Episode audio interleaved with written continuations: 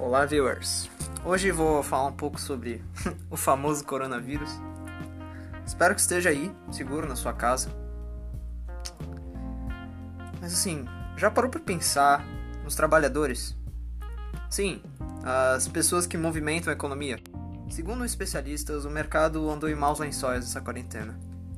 O cenário tá péssimo.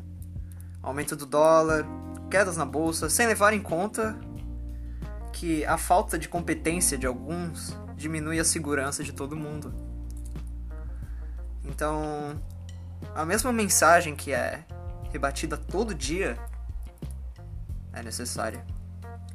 Tome cuidado, use sua máscara, evite ficar perto de muitas pessoas e fique seguro. Até mais.